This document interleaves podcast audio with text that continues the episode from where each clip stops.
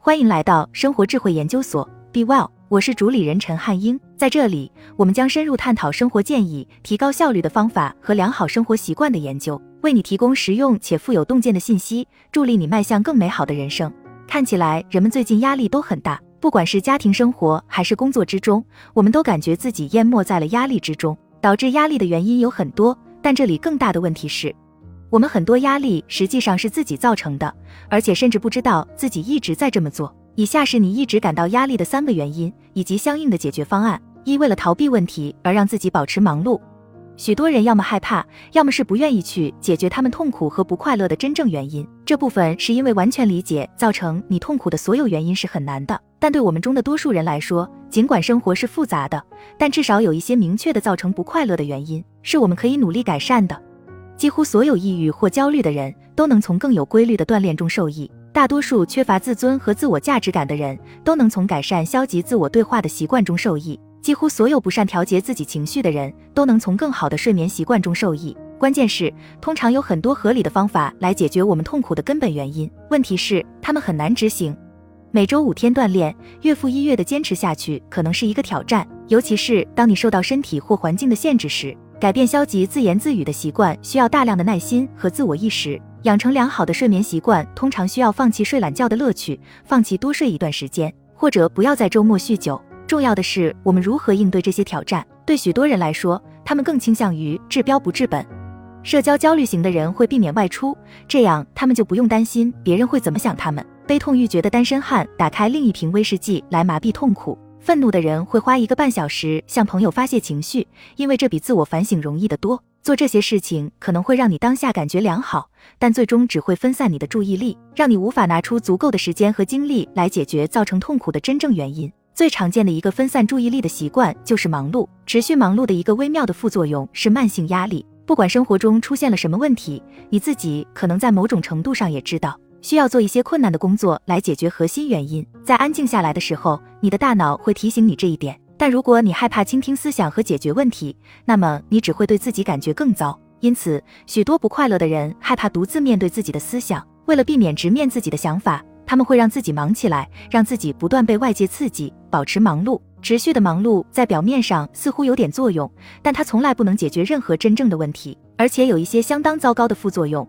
其中最糟糕的是慢性压力。当你一直保持忙碌的时候，身体和精神都会受到极大的损害。当你不能抽出时间来获得真正的放松、休息和安静时，你就会付出代价。这个代价就是压力。你的大脑将持续的工作理解为一种低级形式的威胁或挑战。如果总是有一些你必须做的事情，那么你的大脑就会让你永远处于一种低到中度的战斗或逃跑状态。除此之外，这意味着压力荷尔蒙的稳定产生，比如皮质醇，还会导致慢性炎症。如果长此以往，会对我们的身体造成严重破坏。如果你发现自己长期处于压力之下，那么很有可能是你人为的在让自己忙碌，以此作为应对其他潜在问题的机制。船在港湾里是安全的，但那不是船的使命。约翰·谢德。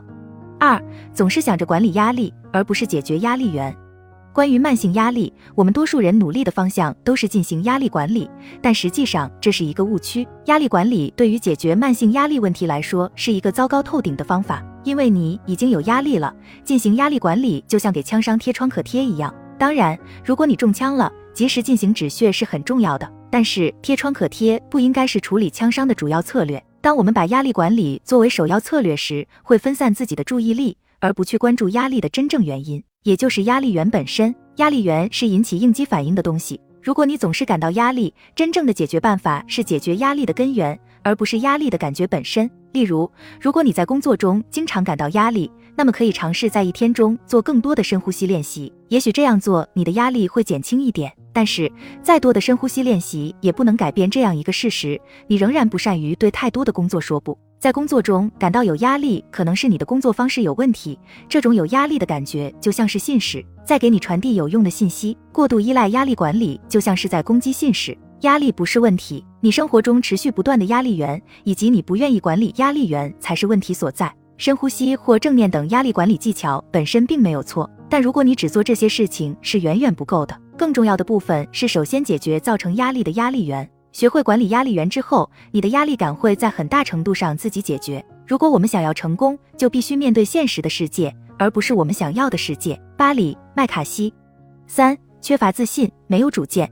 在所有的心理健康因素中，自信或可能是最被低估的。但这一点是我们对抗长期压力的最好武器之一。自信意味着价值观清晰，并愿意付出行动去追求自己的价值观。当我们花时间把一时的冲动和欲望与有意义的目标和抱负区分开来，并决定追求真正重要的东西的时候，我们就会变得自信。例如，当你拒绝吃第二份冰淇淋时，你会觉得很自信，因为你选择了一种价值观，而不是一种感觉。当你告诉家人今年你不过感恩节了，你会觉得很自信，因为你选择了一种价值观，而不是一种感觉。当你在工作中要求升职时，你会觉得很自信，因为你选择了一种价值观，而不是一种感觉。简而言之，自信或者自我肯定就是愿意根据自己的价值观来做决定。当谈到慢性压力时，这一点非常重要。为了说明这一点，让我们想象两个人，约翰和格蕾斯，他们两人最近都被诊断患有高血压和胆固醇。他们都被告知，除非对自己的生活方式和健康做出重大改变，否则将面临严重威胁生命的心血管疾病发作风险，比如心脏病发作或中风。虽然约翰和格蕾斯在智力、教育、社会支持和经济来源等许多方面都很相似，但他们在自信程度上却有很大的不同。约翰很难对别人说不，因为他害怕被他人评判。他在这方面特别缺乏自信，于是总是承担比他能力范围更多的项目和任务，因此他经常感到不足和内疚，且长期压力过大。另一方面，格蕾斯相当自信，虽然他不喜欢对别人说不的感觉，但他还是会这样做，因为他知道这是正确的事情。现在，你认为谁会更好的处理导致健康状况的主要压力源呢？约翰还是格蕾斯？显然是后者。当你总是不堪重负、压力重重，因为无法对任何人或任何事说不时，你就很难腾出时间锻炼和准备更健康的饭菜。当你总是为自己没有完成堆积的工作而感到糟糕时，就很难有信心去面对改变生活方式的挑战。显然，在处理巨大压力时，约翰缺乏主见是一个主要的不利因素，但还有更多的原因。格蕾斯不仅不用应对因缺乏主见而带来的额外压力，而且可能会从有主见中获益。因为他很自信，所以当他试图对自己的生活做出一些重大改变时，更有可能向家人和朋友寻求支持。因为他很自信，所以当他进行重大改变时，会有更多的主见和自我效能。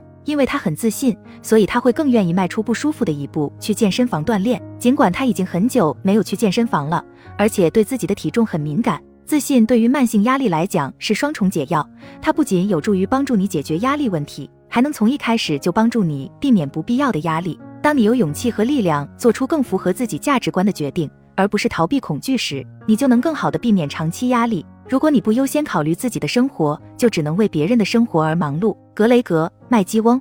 好了，以上就是今天的分享。如果您有什么看法，欢迎在下方留言与我们交流分享。期待我们下次相遇。